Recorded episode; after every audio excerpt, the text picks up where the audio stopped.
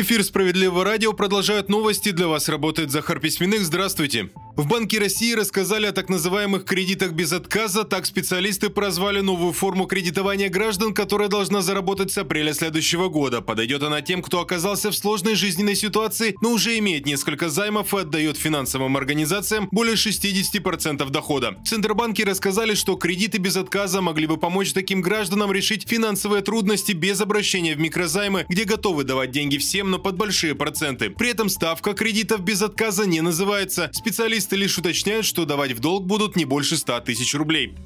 А я напомню, что Сергей Миронов выступил с инициативой вовсе запретить микрофинансовые организации. Лидер «Справедливоросов» уверен, что чиновники, в том числе Центрального банка, лишь создают видимость контроля за таким бизнесом. При этом миллионы людей становятся заложниками кредитной кабалы.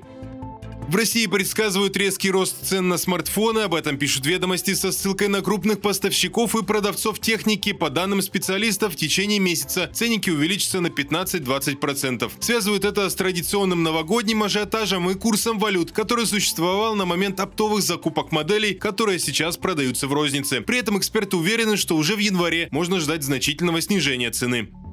Пять с половиной тысяч рублей именно во столько обойдется новогодний стол российской семье. Среднюю стоимость подсчитали в Руспродсоюзе. Оказалось, что за год стоимость новогоднего стола подросла. Отметить наступление 2023-го можно было в среднем за 5 тысяч рублей. Рассчитывали все по стандартному набору блюд, оливье, бутербродов с икрой и так далее. Включили и мандарины, например, которые показали наибольший рост в цене за год Далее в выпуске новости Центра защиты прав граждан подделали протокол общего собрания, но не ушли от ответственности благодаря нашим специалистам. Очередная история про управляющую компанию, сотрудники которые пытались обмануть жителей, произошла в Кирове. Все началось с того, что Татьяна Морозова обнаружила в квитанции дополнительные сборы на капремонт труб и вознаграждение председателю Домсовета. Женщина начала выяснять детали и узнала о том, что якобы состоялось общее собрание жильцов. Правда, об этом не знала ни она, ни соседи. Женщина заподозрила управляющую компанию в том, что та могла подделать протокол. Об этом Татьяна Морозова и рассказала в Центре защиты прав граждан. Там помогли составить и направить обращение в Госжилинспекцию. Надзорный орган выявил, что часть бюллетеней была заполнена уже после окончания голосования, что является грубым нарушением. Управляющая компания получила представление и поспешила сделать перерасчет. Жителям вернули деньги. Правда, это не спасло бизнесменов от административного дела.